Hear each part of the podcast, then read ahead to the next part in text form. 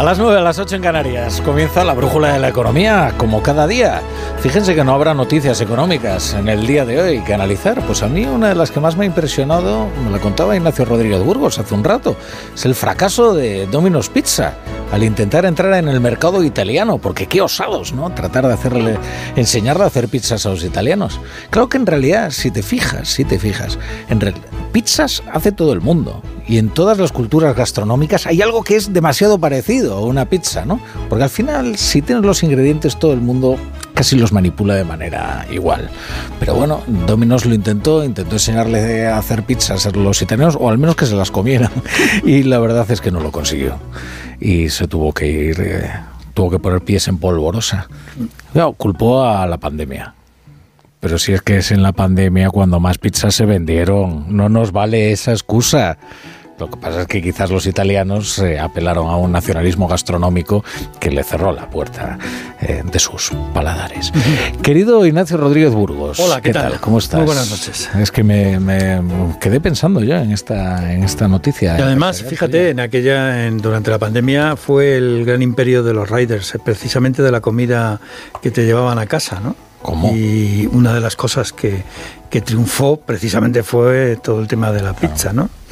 Pero bueno, eh, digamos que, como decíamos, a las 8 menos cuarto es muy difícil vender hielo a los inuits. Claro. Son muy interesantes ¿eh? las disputas gastronómicas. ¿eh? a mí siempre me parece, por ejemplo, si tú le preguntas a un peruano quién inventó el pisco sour, pues te dirá que fue un peruano.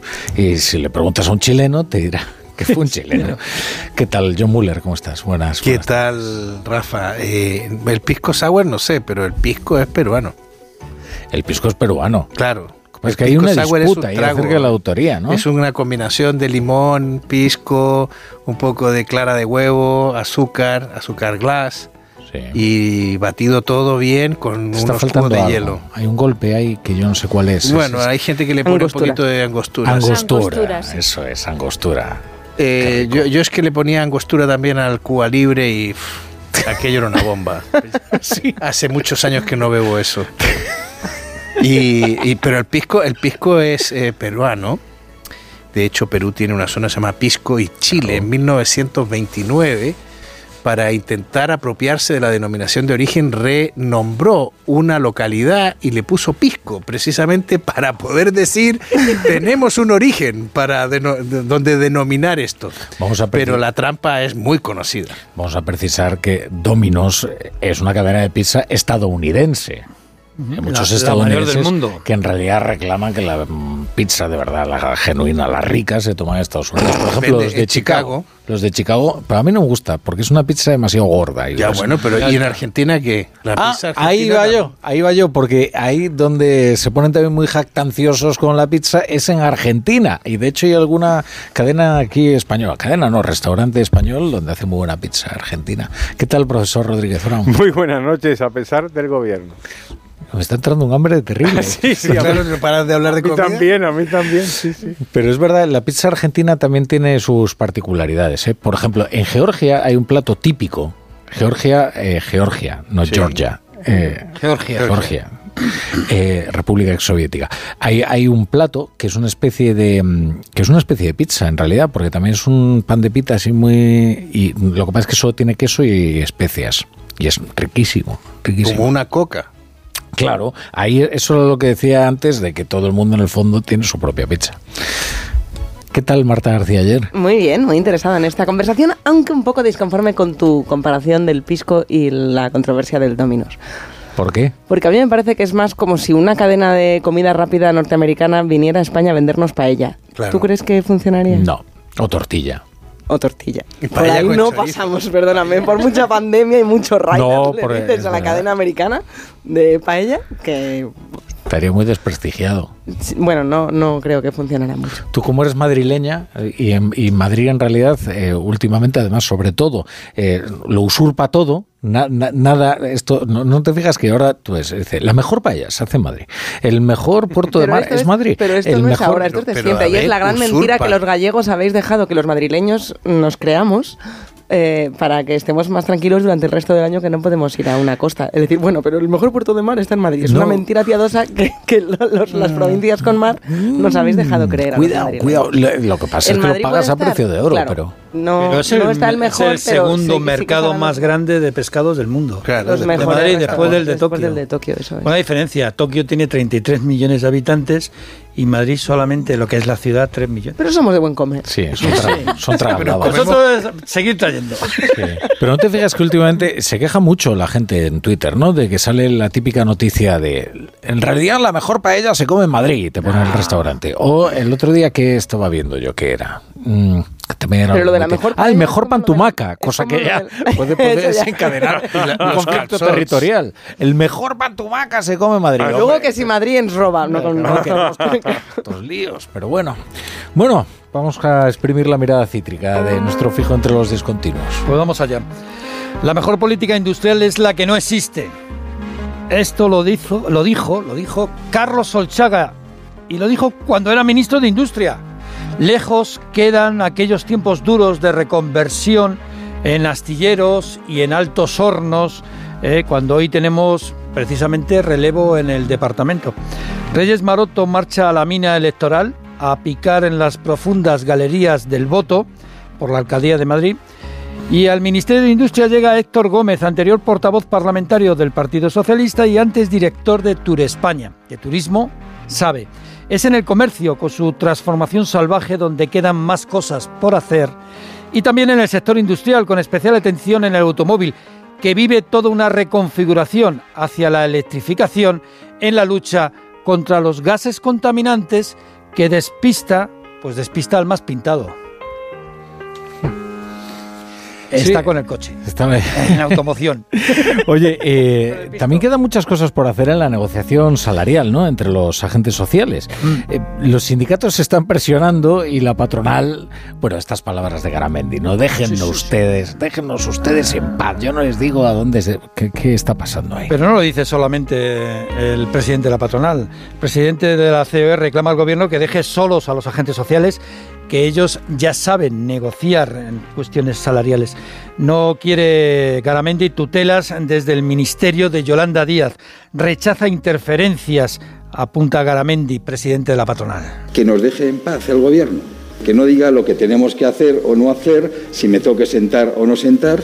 No necesito interlocutores que opinen sobre lo que tengo que hacer o, que diga la ministra, no, este no se sienta, pero si no es quien, si, si ella no se sienta en la mesa. Por tanto, que nos dejen la libertad de hacer lo que tenemos que hacer. Desde los sindicatos, Unai Sordo también prefiere la autonomía en la negociación salarial sin el gobierno. Nosotros no queremos que el gobierno nos diga lo que tienen que subir los salarios en cada sector, aparta de Miese Cáliz. Si esto luego va a depender de mil variables y no será lo mismo los excedentes en un sector que se está digitalizando e invirtiendo en digitalización, en un sector donde los excedentes empresariales se dediquen a comprar yates, pues no será lo mismo la reivindicación. Si los sindicatos sabemos perfectamente hacer eso. El otro frente es el de las pensiones y aquí sí que hay diferencias. La patronal sigue con su rechazo al proyecto de Escribá que se convalidará el jueves en el Congreso y duda incluso de que Bruselas haya dado el apoyo definitivo a esta reforma. Bueno, ¿y qué, está pasando? hoy no me has hablado de los bancos, lo cual entiendo que es una buena noticia. ¿eh? Las autoridades estadounidenses están tratando de perimetrar el, incendio bancario generado por Silicon Valley y van a traspasar buena parte de sus activos a otro banco regional que entiendo que estará en apuros. Eh, sí, se trata del First Citizens, un banco de Carolina del Norte que se hace con 76 mil millones de dólares de depósitos y de préstamos de la entidad quebrada californiana. En Europa, la atención sigue puesta en el Deutsche Bank, mientras el gobernador del Banco de España, Hernández de Cos, insiste en la solidez de nuestra banca. Asegura que los bancos están preparados y también el Banco Central para responder y garantizar la estabilidad financiera en la zona euro. Pero a la vez, Hernández de Cos pone deberes a las entidades. Que resulta absolutamente necesario que nuestras entidades bancarias lleven a cabo una política prudente de planificación de provisiones y de capital. Esto sigue siendo particularmente importante incluso en el contexto eh, eh, actual. ¿Sabéis quién ha dimitido? Pues ha dimitido el presidente del Banco Nacional Saudí, Amar al-Qudari. Hombre. ¿Os acordáis de él, no? pues fue el que con sus comentarios desató el, derribo de Credit Suisse. Eh, ¿Usted va a comprar acciones de Credit Suisse? No, no, no, no, ya no voy a comprar más acciones. Pues mira cómo ha terminado. Ha terminado ahora mismo en el paro. Pues ya ves. Oye, y, todavía colea el caso de Ferrovial ¿eh? y su traslado en los Países Bajos. Luego leemos una noticia que está por aquí publicando el periódico de España que dice que el gobierno va a actuar precisamente en este caso. Eh, el asesor de los grandes fondos pide a los inversores que voten a favor de esta mudanza, que la aprueben. Sí, Glass Luis, eh, asesor de los fondos de inversión, recomienda apoyar el traslado de la sede a los Países Bajos. Además, eh, Ferrovial rechaza que la Comisión Nacional de Mercado Valores lo que dice que se puede simultáneamente cotizar en la Bolsa de Madrid y en la de Nueva York. Dice que eso no es posible. Y ha recibido Ferrovial hoy un apoyo inesperado, el de José Manuel Entre Canales, el presidente de Acciona, cuando dice Entre Canales que la operación es impecable jurídicamente, aunque ellos no están planteándose algo similar esa es una posibilidad naturalmente jurídicamente impecable que se enmarca dentro de los principios de movilidad intraterritorial, europea y por lo tanto estudiable. No está en nuestros planes en este momento. Decíamos no es que vaya a actuar, que va a intervenir, no, vamos a ver, por el momento es, digamos, de forma argumental, ¿no? Ha lanzado aquí a la CNMV y a Bolsa y Mercados Españoles que están argumentando que no, que Ferrovial sí podría eh, cotizar directamente en Estados Unidos si permanece en España, ¿no? De manera que vemos que aquí se está librando, digamos, esto que se llama, ¿no? De la guerra del relato y de tratar de convencer a los accionistas de, de Ferrovial. Eh, en cuanto a los conflictos laborales que se extienden por Alemania, pero también en la Administración Pública Española. Sí, en justicia y acuerdo con los letrados, pero en la Administración protestan los interventores por la intención del Gobierno de elevar a funcionarios a los empleados interinos y los interventores son clave para controlar el gasto y las contrataciones. Hablaremos con su presidenta dentro de unos minutos. Mañana se ponen además en huelga los inspectores de pesca y anuncian nuevos paros los de trabajo. Entre tanto, en Alemania los sindicatos lanzan el mayor pulso una huelga contra un gobierno en 30 años, con la paralización prácticamente de todo el transporte, de trenes, autobuses, puertos, aeropuertos. Bueno, y hay más noticias de la economía que repasamos con la ayuda de Margarita Zavala. ¿Se acabó eso de que las criptomonedas fueran por libre? Estados Unidos ha comenzado su ofensiva regulatoria ni más ni menos que con Binance o Binance, la mayor plataforma del mundo, en este caso por la violación de las normas del mercado de derivados. El Banco de España, por cierto, también ha anunciado aquí que va a endurecer los requisitos a las plataformas de las criptomonedas hoy nos ha sorprendido un dato sobre las hipotecas, que suben a pesar de los tipos de interés. Sí, nos lo ha confirmado el INE, el Instituto Nacional de Estadística. Os recuerdo que en diciembre cayó la firma de hipotecas, se suponía que en enero iba a ocurrir lo mismo, pero no ha sido así, ha subido casi un 3%. No, se siguen suscribiendo hipotecas. Oye, y hoy, hoy se está celebrando en Cádiz el Congreso de, la Lengua Española, que también tiene su vertiente económica. Sí, sobre todo teniendo en cuenta, Rafa, que somos una comunidad de 500 millones de personas en todo el mundo. El rey Felipe ha dicho hoy que este siglo XXI va a ser el siglo del español. Os dejo un dato. La capacidad de compra, la capacidad de compra ¿eh? de los hispanohablantes representa el 9% del PIB mundial según el Instituto Cervantes. Hombre, no está mal. Pues que para los que somos, ¿no?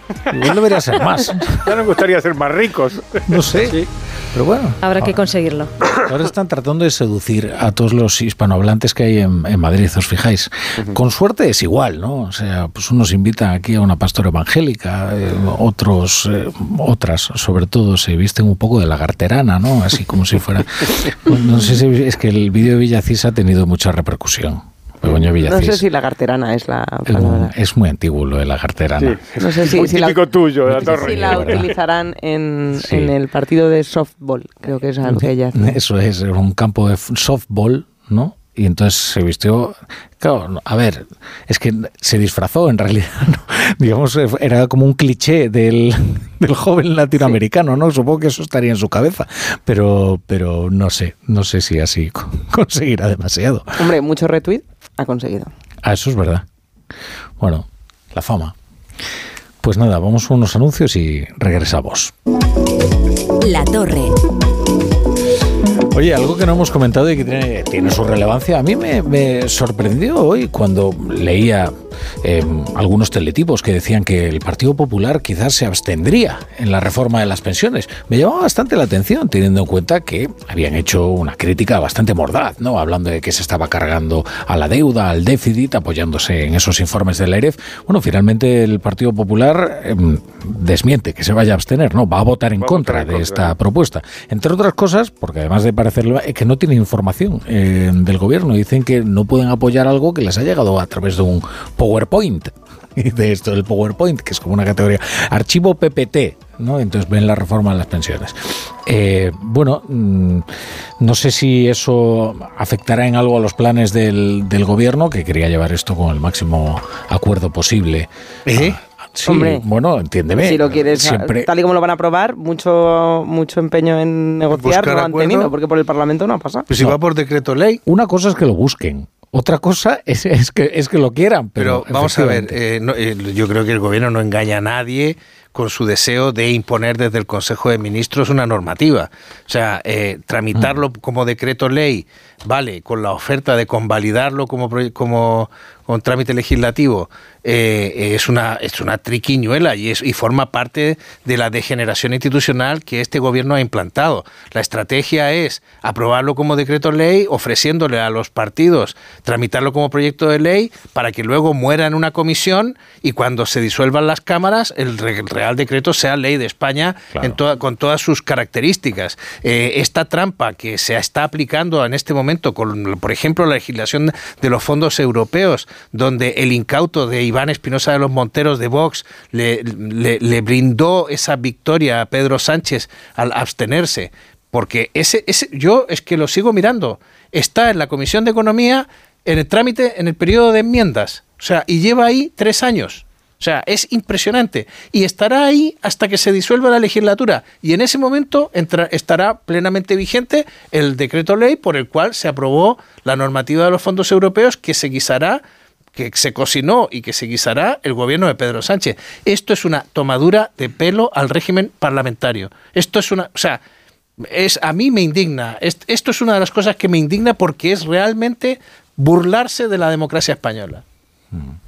Por cierto, que lo que le afean a Emmanuel Macron, Macron precisamente el atajo eh, legal que sí, ha pero, tomado. pero el atajo legal de Macron está previsto en la Constitución, está en el artículo 43.9. Es más, lo pusieron allí los partidarios del régimen parlamentario precisamente para que el general de Gaulle, que no quería repetir un régimen parlamentario como el de la Cuarta República, eh, no hiciera y, y creara un presidencialismo pleno pusieron un semipresidencialismo. Con todo, el presidente francés sigue siendo el único rey sin corona constitucionalmente reconocido a nivel mundial.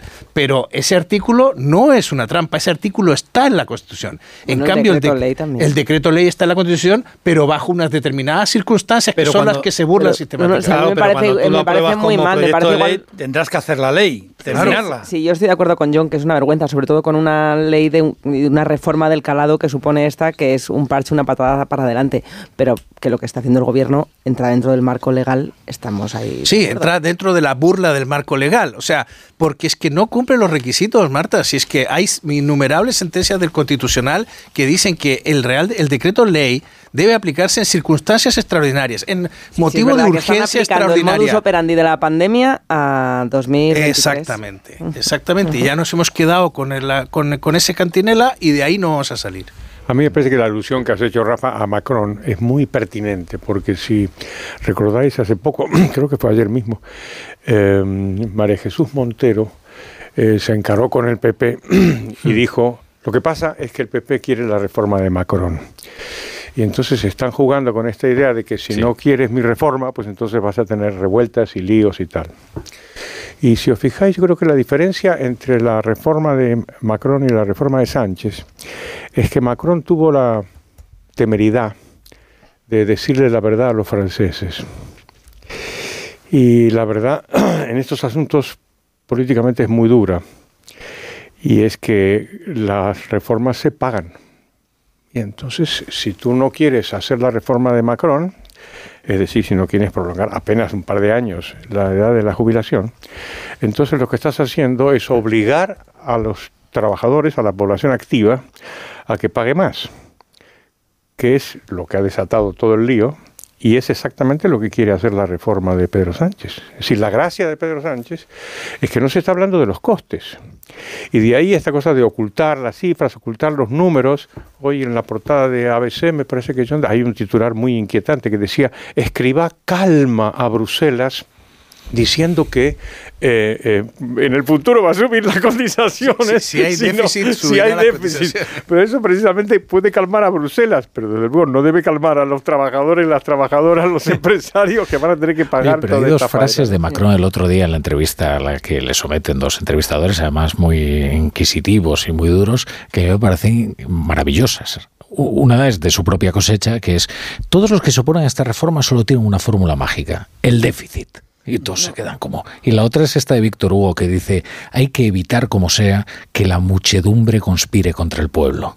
dices, wow, es, algo es verdaderamente espectacular. Y, los necios se quedan con que si se quitó el, reloj. Por favor, escuchen. Es verdad que Macron eh, saca adelante esta reforma tan, tan valiente en términos electorales porque ya no se puede presentar más. Esto, esto lo puede hacer alguien que no tiene ningún interés en ganar las elecciones con interés en salvar el sistema de pensiones, pero sin interés en ganar elecciones, que no es el escenario que tenemos aquí, ni que hemos tenido con ninguno de los partidos políticos, porque el partido de Macron es posible que después de Macron desaparezca. O sea, no solo no quiere ganar él, sino que le da igual el partido después, cosa que no pueden hacer aquí ni el PP ni el PSOE. Pero igual habría que pensarse, ¿eh? el instaurar una legislatura del pato cojo, ¿no? Que arregle las o cosas. decirle a Macron que ahora que no se puede presentar en Francia, que venga para aquí o que... No, pero aquí el último pacto cojo que tuvimos fue José María Aznar. Quien, quien vinculó eh, la reforma, o sea, la reforma del PP, que no sabemos tampoco cuál sería, con Macron fue el propio Feijóo, fue quien puso a Macron de ejemplo, por eso mm, se lo puso en bandeja al gobierno para decir que lo que quiere eh, el Partido Popular es que ardan las calles, porque yo creo que con muy poca audacia fue Feijóo quien miró mm, de manera con envidia a lo que estaba pasando en Francia, que la reforma puede estar bien económicamente, pero algo no ha hecho bien si está el país en llamas, algo no está bien explicado, bien consensuado, porque los jóvenes a los que quiere eh, favorecer esta reforma están quemando contenedores en la calle, o algunos de ellos. Pero una cosa solo, eh, es muy interesante el, informe que sacó la IREF de analizando la reforma con mucho más detalle que lo que el Partido Popular dice tener en ese PowerPoint, que el informe de la IREF yo creo que da unas pistas muy interesantes de quién paga esta reforma, que era lo que estaba ¿Quién la pagará, sobre ¿Quién la pagará? Y es verdad, hombre, los trabajadores en activo desde luego, pero no es verdad que vayan a ser solo las rentas altas o las rentas de más de 50.000, 54.000 euros. Eh, eso, según las cuentas de la IREF, al menos creo que era un 65% del coste si la paga eh, las rentas de más de 54.000 euros, pero hay un 35% amplio que es de rentas de menos, o sea, el resto, todos los demás trabajadores, el resto de los trabajadores, y estima un coste eh, en términos de pérdida de puestos de trabajo de 33.000 empleos a medio plazo. Por cada punto de subida de cotización social, dice la IREF en la página 144, que es que es... Déjame que le diga a los oyentes que no lo estás mirando, que es que te lo sabes. Es que lo, hago de memoria porque me quedé, de la página. Con, me quedé con, con, la, con lo que ah, dice, de la página empíricamente hay datos empíricos que dicen que por cada punto de, de subida de la cotización social, dice, hay datos empíricos que indican que se pierden 33.000 empleos. Ya, pero Dice, y suben mucho más de un punto, sube casi tres. Dirán que Escriba y la defensa, los que defienden esto, claro. eh, esa reforma alegarán que en realidad es que no se tienen que reducir los derechos de los pensionistas ni de los trabajadores, sino mejorar los sueldos. Sí, que está, ahí está, entiendo que estamos todos de acuerdo. Lo que es verdad que es mejor que primero suban los sueldos y ya luego pagamos las pensiones. Porque si primero subimos las pensiones, a ver si no van a subir los sueldos. Pero no hay una, trampa, no hay una trampa en esto, que es una bomba. Que pero de los sueldos altos estamos todos de acuerdo. Sí, lo que pasa es que, cuando, hay, varias. hay varias trampas, pero hay una que yo creo que es especialmente clamorosa, ¿no? que es esta que dice, no, pero revisa revisaremos dentro de tres años. No, esa no es la trampa, esa, es, esa es la salvaguarda que permite que la Comisión Europea haya dado el ok, porque da por hecho que esto no es más que un, es que un, Vamos a ver lo que se va a encontrar dentro de tres años. Quien esté en el gobierno, sea pato cojo. Pues lo que se ha encontrado este gobierno. Va a decir, pero ¿qué, ¿qué, va a pasar aquí? Pero ¿qué es lo que se ha encontrado este gobierno de la reforma eh, no aplicada del, gobierno anterior que tampoco se llevó a cabo? Que, que pusieron una cosa sobre el papel que eh, Escribá siempre se encarga de recordarlo, que nunca se llegó a aplicar, porque juegan ambos partidos a lo mismo, a reformas que puedan vender a su electorado, no reformas que puedan vender al electorado y, que puedan vender a que, que sea aceptada por Bruselas. La reforma del 2013 tenía que ser aceptada por Bruselas porque llegó con el regalito del rescate financiero y entonces era obligatorio tener una reforma de las pensiones porque la Unión Europea considera que el sistema genera déficit. y por lo tanto presentaron una reforma durísima, ¿eh? muy dura, con el factor de sostenibilidad que nunca entró en vigor. Nunca entró en vigor. Nunca entró en vigor, es decir, es una reforma para enviarla a Bruselas para que la acepten, igual que esta. Esta es una reforma que se sabe perfectamente que dentro de tres años el organismo que tiene que decidir es la IREF. es la IREF. Y digo, pues si no han esperado ni tres años, no, han esperado tres días. Ya ahora. Oye, ya que mencionáis lo de la IREF y ya os ponéis tan chulitos citando el informe, el, gráfico, el gráfico 58, concretamente el gráfico 58, es muy interesante porque dice contribuciones a la variación de la deuda de los componentes del envejecimiento. Entonces vas viendo cómo las pensiones van contribuyendo mucho más a la deuda a medida que va creciendo la, esperanza de vida de los españoles. Y entonces queda al final allá, bueno, por 2070. Eh, el gráfico empieza a ser aterrador ya a partir de 2038. No, no. A ver, el, el gráfico. Tú y yo seguiremos trabajando si va todo bien. Claro, lo digo por en 2070. Hay, oye. Hay, una, hay una cosa que explica Escriba, eh, pero que, que, no está tan. No, no, sale en el análisis normalmente, y es. Él dice que aquí hay un periodo en el que hay que pasar un trago amargo, que es, pues más o menos entre dos. Entre ahora, que estamos ya jubilándose el baby boom, y 2040 o 2045, que es cuando se va a jubilar el grueso del baby boom. Dice que después, en cambio, la situación mejora muchísimo porque, bueno, pues porque... Por razones biológicas. Por razones biológicas nos moriremos los del baby boom y, bueno, y los que vienen por detrás son menos, etcétera. Bueno, bueno, yo, yo creo que todas estas cosas el hombre, eh, el hombre propone y Dios dispone. Eh, también creíamos que, que, nunca iba a haber pandemias. O sea, eh, de pronto pasa algo y cambia todo, ¿no? Eh, pero yo pero hay unas cosas más previsibles que otras y el envejecimiento de la población y el descenso de la natalidad en este país son hechos.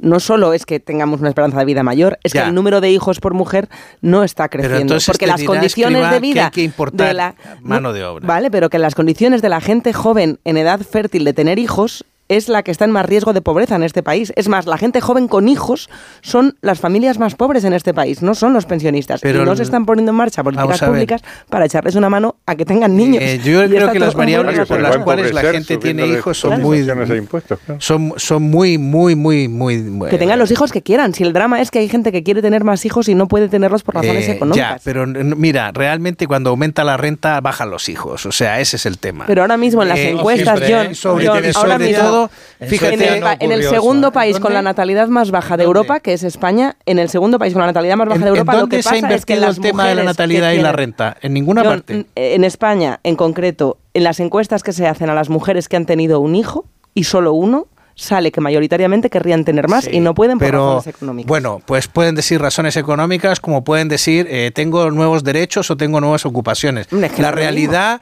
cuando no, se lo preguntan, porque una cosa es la autorreferencia. Uno se puede inventar cualquier razón es que para si empiezas a tener hijos a los 35 años, pero lo que no se da en la realidad es que a mayor renta haya más Hay un factor mm, fundamental y también estrictamente biológico que es la edad a la que se tiene el primer hijo. y España es el país en el que más tarde se tiene porque la acceso a la vivienda es muy eh, complicado. Si, el caso está claro, si el, factor diferencial es el empoderamiento de la mujer. No, el factor, diferencial, eso, eso te lo compro para hace una década o dos, pero ahora, mismo el factor diferencial es que tenemos el ahora país, mismo, junto con Grecia, de una edad eh, más tardía de emancipación. Y si empiezan las a tener británicas el tardaron 90 años, en pasar de tener 6 hijos a tener 1,2. Está claro que las africanas, han, las africanas han tardado 18 ¿Hay algún estudio en el que eh, se establezca la tasa de natalidad en función de la renta? Hay un, la IREF en el estudio este que también os habéis estudiado, también hay una la IREF está dopada por las ideas de, de Escribá. Escribá cree que todas las proyecciones demográficas de este país están equivocadas. No, mira, la IREF proyecta que para 2050 las mujeres tendremos un poquito más de hijos de lo que tenemos ahora, que podremos llegar a la media europea, que todavía no estamos. Eso sería una buena señal, sería que la renta... La IREF. la IREF mm. porque se hacen proyecciones también a 2050, y creo que la media en Europa está en el 1,4 hijos para, ahora, y nosotros estamos en el 1,2, no llegamos a la media europea, y para 2050, si va todo bien, la, eh, crecería eso, también crecería la tasa de inmigrantes que llegan, pero me parece que hace falta tener en cuenta la edad de emancipación de la gente. Un comentario indigno de mí, voy a hacer un comentario centrista, ya sabes que yo, si hay algo que abomino es esta cosa centropoide, pero es que yo creo que John y Marta tienen razón los dos. Pues sabes que yo, yo creo, creo que también, ¿eh? no me atrevo a decirlo precisamente para no para que no me afearas mi, centrismo, ¿no? Pero es verdad. A, ver, si coincidimos en, en que tienen razón ambos. Fíjate, yo ¿sí? como siempre depende de los depende de los plazos, ¿no? Depende del, lapso que estemos analizando. A largo plazo, la tendencia que dice John es irrefutable. sabemos que lo que ha contribuido a reducir la tasa de natalidad eh, ha sido, entre otras cosas, el aumento del nivel de la renta y la emancipación de la mujer y la incorporación de la mujer al mercado laboral. Y esto lo sabemos porque hay, eso sí que tenemos estadísticas históricas desde hace muchísimo tiempo. ¿eh? Y sin embargo, pues obviamente tiene razón Marta cuando se refiere al corto plazo y a la situación concreta de España. No me tengáis en cuenta este comentario. No, no es que estoy muy, de, estoy muy de acuerdo, ¿eh? estoy muy de acuerdo. Ya te digo que iba... La validez del autorreporte está muy cuestionada. Yo Cuando la gente autorreporta, no, no vale de nada, de verdad, porque la gente miente, la gente inventa, la gente confunde las cosas y confunde los motivos, incluso confunde sus propias motivaciones. Sí, de todas formas. Pero en preguntas, el autorreporte no vale, no vale, a lo largo de objetivo. Vale cuando lo comparas con esa misma encuesta a lo largo de la historia. ha cambiado la respuesta de hace Sigue siendo años ahora. A veces, a veces atribuimos a cuestiones económicas lo que es puramente cultural, que además está perfectamente subestimado desde el punto de vista sociológico frente a las cuestiones económicas. Eh, después de grandes catástrofes... Las cuestiones económicas cambian, con las cuestiones culturales cambian con las cuestiones Claro que cambian, evidentemente. Más rápido de lo que creemos. Ahora, mm, claro, es precisamente en la prosperidad donde se hace un mayor control de la natalidad, porque mm. después de catástrofes perfectamente cataclísmicas, eh, se han tenido hijos casi como una pulsión de muerte, ¿no? Que diría Eso es, efectivamente. Eh, bien, bien, dicho esto, dicho esto, creo también eh, a la centrista manera del profesor, que, que efectivamente Marta tiene razón en que el, la edad a la que se tiene el primer hijo es determinante, porque para tener un segundo hijo hace falta tener un primer hijo, John. Y, si tú tienes un hijo... Congela tus embriones. Un momento, y luego, y luego segunda Tienes historia... Que tener mucho dinero no, para eso, no, porque lo, no, están ofreciendo. No, porque luego hay otra historia. Tienes que tener una empresa, por favor, en el país con la tasa de pero a ver, dejad hablar al director del programa. Pero si la experiencia que tú has tenido como madre de un primer hijo es que ha truncado o de alguna manera ha frustrado tu carrera laboral, evidentemente no te vas a someter una segunda vez a esa experiencia. A eso, a eso me refiero. Por eso creo que no tanto el nivel de renta como la capacidad que pueda tener una mujer de reincorporarse al mercado laboral o incluso conciliar, su situación con su trabajo puede ser muy importante. en eso, Rafa, es que estamos hablando de de que tenemos un gobierno que dice que actualiza las pensiones con el IPC y da igual la renta de los pensionistas y sigue sin cumplir la promesa que ha hecho este gobierno y lo han hecho otros anteriores de guarderías de 0 a 3 años. Es que está muy relacionado el número de hijos que se pueden ¿eh? tener y en el norte de Europa hay una serie de ayudas a familiares, a todas las familias, da igual la renta, para saber que si tienes hijos tienes tienen dónde quedarse. y aquí lo que nos dice la ministra es que lo cuidan los abuelos y le sube la pensión a los abuelos. Eso ayudaría a revertir el entontecimiento generacional progresivo que tenemos. Tú sabes que este test que demuestra que la inteligencia había ido aumentando generación tras generación, ahora se ha revertido. Ya no aumenta la inteligencia. O sea, los test han demostrado que hemos llegado a un techo y eso se ha aplanado. Porque los tontos sobreviven. Bueno, no, pero es que tenemos un, hay un es verdad. Esta frase es impresionante. Esta vamos a, ver. aquí no encuentro de mármol, ¿eh? pero yo lo que quería decir era que una de las grandes cosas que podríamos hacer es mejorar esa educación de 0 a 3 años, porque ahí es donde tenemos sobre todo la accesibilidad. La gente, hay muchas personas que quiero irme a publicidad, no hay manera. Y de paso quería citar una frase de Javois que es muy buena, que es aquella que dice que tener un hijo es como tener siempre algo al fuego. De manera que por eso conviene tener guarderías de 0 a 3 años, pues si tienes uno no puedes atender al otro, que es un lío. La brújula. Bueno, vamos a sumar a una voz esta tertulia. Vamos a hablar de Estamos hablando antes de los eh, conflictos que sean laborales en Alemania. También hemos hablado de los conflictos de los letrados de justicia, eh, que finalmente ha encontrado ahí su resolución. No, ahora vamos a hablar de los interventores de la administración pública. Porque los altos funcionarios de la administración pública están soliviantados por los planes de la función pública que dirige María Jesús Montero para abrir la mano en la entrada en el funcionariado con pruebas más fáciles. Algunas de ellas perfectamente diseñadas para incorporar a los interinos. Y esto ha provocado, claro, las protestas entre los inspectores de Hacienda de Trabajo y ahora también entre los interventores de la Administración. El de los interventores es uno de los cuerpos funcionariales más, más emblemáticos, más señeros de la Administración. Son empleados públicos que controlan el gasto y las contrataciones, son piezas clave. Pues bien, los interventores y los auditores rechazan las nuevas fórmulas para facilitar la incorporación de interinos en la Administración. Jessica de Jesús nos acerca este nuevo conflicto en el corazón del Estado. Buenas noches, Jessica. Buenas noches. El descontento contra la nueva ley de función pública se multiplica. Los interventores y auditores del Estado rechazan que un interino pueda integrarse en la escala A1 aprobando un solo ejercicio de oposición, porque, como exponen en un comunicado, va en contra de la independencia de la preparación y profesionalidad que debe acompañar a un alto funcionario público de carrera del subgrupo A1. Afirman que debe ser algo temporal y que las funciones del colectivo deben realizarse por funcionarios de carrera.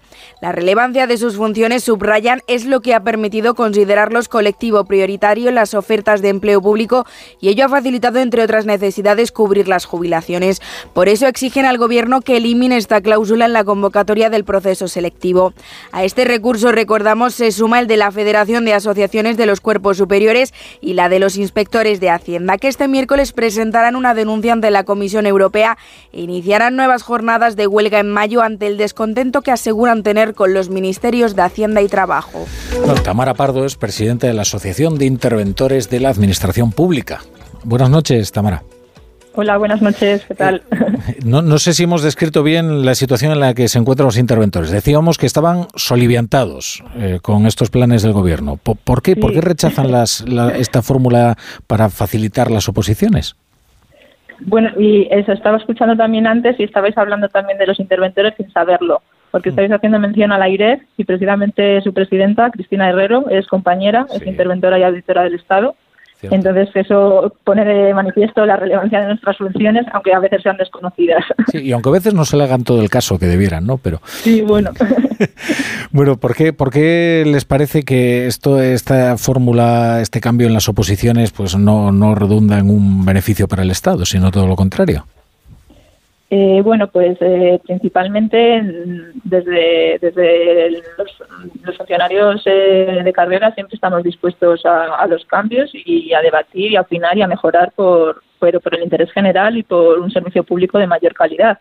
Pero consideramos que en nuestro caso, debido a la relevancia de las funciones que, que realizamos, ¿no? de control del gasto público desde un punto de vista económico-financiero, eh, pues en aras de, garantizar nuestro trabajo, nuestra independencia, eh, en aras de, tener en cuenta toda la preparación, los seis exámenes que pasamos para poder ejercer nuestro trabajo, así como posteriormente un curso de especialización en el Instituto de Estudios Fiscales, que es garantía de, esa imparcialidad a la hora de realizar nuestro trabajo, pues se podría ver mm, sustancialmente mermada en caso de que esta propuesta del Ministerio de Hacienda y Función Pública pudiera prosperar. O sea que estas pruebas serían más fáciles para los interinos, o sea, ¿les están ustedes de alguna manera discriminando respecto de los interinos? En principio, bueno, la convocatoria mm, es muy genérico lo que pone y se tendrá que desarrollar en su caso. Simplemente abre la posibilidad a una, a una mm, vía de, interinos que no, no, había precedente en un subgrupo A1, en un alto funcionario de la Administración General del Estado, eh, y se tendría que desarrollar, pero sí que expresamente en la convocatoria pone que hipotéticamente se podría llegar a formar parte de esa bolsa con, con haber aprobado un único examen que, que, sería, no sé, entendemos que sería el primero, que es muy general de derecho administrativo, cuando nuestra especialidad es el derecho presupuestario, el control del gasto público, que es el sexto ejercicio, que es el oral, que es, el, como el más difícil, ¿no? Por así decir, todos tienen su dificultad, que tienes que aprobar todos, pero pero bueno, es el que más miedo le da a la gente. Pero, pero antes también se enfadaron los inspectores de Hacienda, ¿no? Y también los de trabajo. ¿Qué, qué, qué está buscando el gobierno con la relajación de las pruebas de acceso a la administración? Porque, claro, si pensáramos mal, diríamos que igual quieren crear una administración, digamos, más manejable por el poder político. Bueno, yo no sé lo que piensa el gobierno, pero bueno, es verdad también un poco, es verdad que sí que tenemos un problema de natalidad, ¿no? Que apuntabais también en relación con el tema anterior de las pensiones y es verdad que pues van a haber unas grandes jubilaciones de pues toda la generación del bebé boomer. Pero bueno, eh, yo creo que eso que no es cuestión tampoco de a veces solo de cantidad en los empleados públicos que incorporas a la administración, sino de la calidad de los mismos, la preparación la profesionalidad de los mismos. Por eso nosotros en nuestro comunicado pues lanzamos una batería de ideas por si pues tienen a bien tener en cuenta alguna de ellas eh, de darnos a conocer en las universidades, de fomentar eh, programas eh, que faciliten pues, la preparación de las oposiciones, facilitando, por ejemplo, temarios gratuitos, concediendo becas, dando más importancia de la que están dando hasta ahora a la formación en idiomas a, los funcionarios de carrera de, nuestro grupo A1, que es el que yo vengo a, representar y a defender sin perjuicio de, otros, ¿no? o medidas también de flexibilidad, flexibilidad laboral que pueden ayudar al reto demográfico, incluso a problemas de, despoblación, siempre también eh, apostando e invirtiendo por procesos y procedimientos de digitalización y automatización, porque para mí pues uno de mis referentes es la Agencia Estatal de la Administración Tributaria, es muy pionero en, sus procedimientos de digitalización y automatización, y creo que si esos medios estuvieran en el CEPE, estuvieran en el Ministerio de Justicia, bueno, en todos los problemas que hay con los juzgados que están colapsados de papeles, pues es posible que pudiéramos hacer nuestras funciones de una manera también más eficiente y mejor. Pues Tamara, Pardo, presidente de la Asociación de Interventores de la Administración Pública, muchas gracias por estar, estar hoy en la Brújula. Buenas noches. Buenas noches, gracias. La Brújula. Los Lion Days de Peugeot incluyen VPST, ventajas por ser tú. Una oportunidad con todas las letras para disfrutar de ventajas exclusivas en vehículos nuevos en stock y con entrega inmediata. Condiciones especiales en seminuevos y posventa, solo del 15 al 30 de marzo. Inscríbete ya en peugeot.es.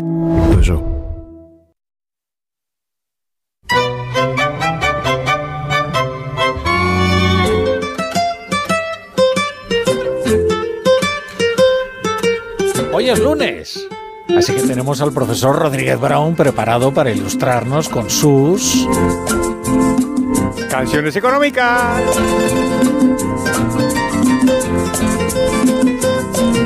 Hoy, queridos Rafa, queridos compañeros, queridos oyentes, vamos a hacer una cosa bastante excepcional y es que siempre ponemos la canción como hasta la mitad y, y después la comento.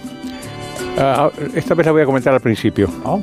Y la vamos a poner al final, pero la vamos a poner entera. Gracias a Dios es muy cortita, dura dos minutos. Muy bien. Pero esta canción requiere una traducción y tengo que explicarla. Porque es un tango. Es un tango ah. que vamos a escuchar en la voz de Edmundo Rivero. El tango se llama Atenti Pedeta del año 1929, con música de Siria Ortiz y letra de Celedonio Flores, el famosísimo letrista de Mano a Mano, de Margot y otros tangos muy, muy famosos. ¿Por qué, por qué lo, voy a comentarlo primero? Porque tengo que traducirlo. Porque este es un tango, es un tango con humor y un tango feminista. Las dos características son muy poco frecuentes. ¿Cómo estás hoy, profesor? Pero es que además está todo, desde la primera línea hasta la última, en lunfardo, en el argot de, la traducción, de, Buenos Aires y de Montevideo, el argot rioplatense, que si no lo traduzco simplemente no se puede entender. Entonces, ¿de qué, ¿de qué va esta canción? Es una canción en donde un, un amigo, algo mayor, le da consejos a una niña. Atenti pebeta significa en lunfardo, cuidado niña. ¿no? Y entonces le, le explica la vida en la ciudad a una trabajadora que ha hecho pues el clásico, eh, eh, la clásica emigración. Yo os he dicho muchas veces que la verdadera masiva inmigración no es de un país a otro, sino la del campo a la ciudad. ¿no? Y entonces es un tango del año 1929. Entonces habla, es anterior a la crisis, y entonces habla de la, de la Buenos Aires, pues eso, próspera, bulliciosa, pero también repleta de peligros y de, y de, y de, y de riesgos para la mujer joven que lo que está haciendo es venir a la ciudad pues a pasear, a divertirse, a los bailes o lo que sea, ¿no? Y entonces el, este hombre mayor, su, su, amigo, un viejo zorro que te quiero bien, dice, le va advirtiendo qué tiene que hacer una chica trabajadora que va a la ciudad, ¿no? Y es muy curioso porque todo al principio es que tiene que comportarse como una mosquita muerta, como tiene que ser modosita, tiene que ser casi como si fuera una monja. Le dice, abajate la pollera por donde nace el tobillo, así que se baje la, falda, no sé qué. Y, en el, y al final ya le va dando consejos sobre las cosas que tiene que hacer si la, la cuestión se pone complicada, ¿no? Y es que tiene que comprar un corsé. Y, al, y los últimos ya dice que se compre un revólver. y al primer hombre malo que le ataque, simplemente que lo dispare. Entonces dice, al final dice, después comprate un bufoso, bufoso es un revólver, y cachando al primer turro, al primer malvado, por amores contrariados le haces perder la salud. Qué bonito. Y entonces lo traduzco rápidamente al principio, cuando vayas por la acera y te mire un, playboy de estos, eh, tiene que hacerse la, la, distraída, que no se dé cuenta que con un, por un par de leones, un par de pantalones bien planchados te pierdes, mm, camina eh, mirando el suelo, arrastra los, arrastra los, los zapatos y describe al, al, hombre la tentación, ¿no? los guantes, las polainas, el sobre todo, es decir, el, el abrigo, eh, etcétera, ¿no? Y que al final ni, siquiera tiene que tomar vermú, que toma chocolate con churros y tal. Eh, y esta, esta, este es el tango, venga.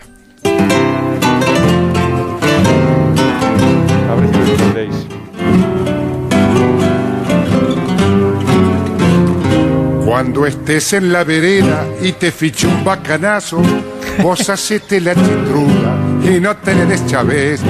Que no manches que estás lista al primer tiro de lazo y que por un par de leones bien planchados te perdés.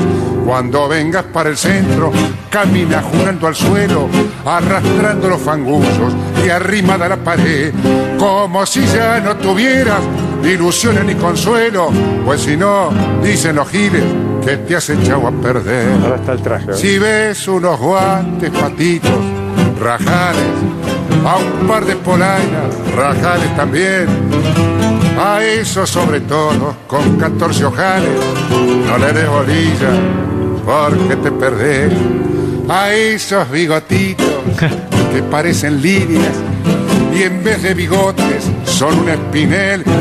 Atenti, pebeta, seguí mi consejo. Yo soy zorro viejo y te quiero bien. Mira cómo cambia ahora. Abájate la pollera por donde nace el tobillo déjate crecer el pelo y un buen rodete lucí. Comprate un corsé de fierro con remaches y tornillos y dale el olivo al polvo, a la crema y al carmín. Toma leche con vainillas o chocolate con churros, aunque estés en el momento propiamente del vermú.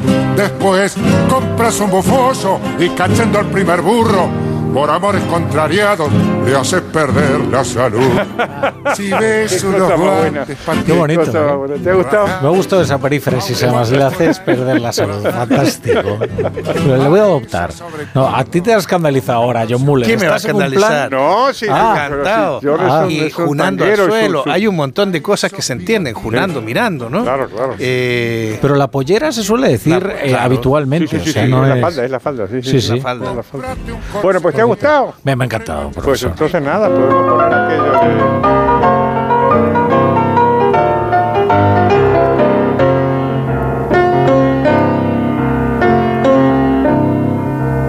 Manicero se va. Se va. Cacerita, no te cuestes a dormir sin comer un cucurucho de maní. No te rías, Marta, que no es fácil el cucurucho, ¿eh? Lo puedes intentar. Es ¿eh? todo admiración. La sonrisa de la fan, fan incondicional. Casera de mi corazón.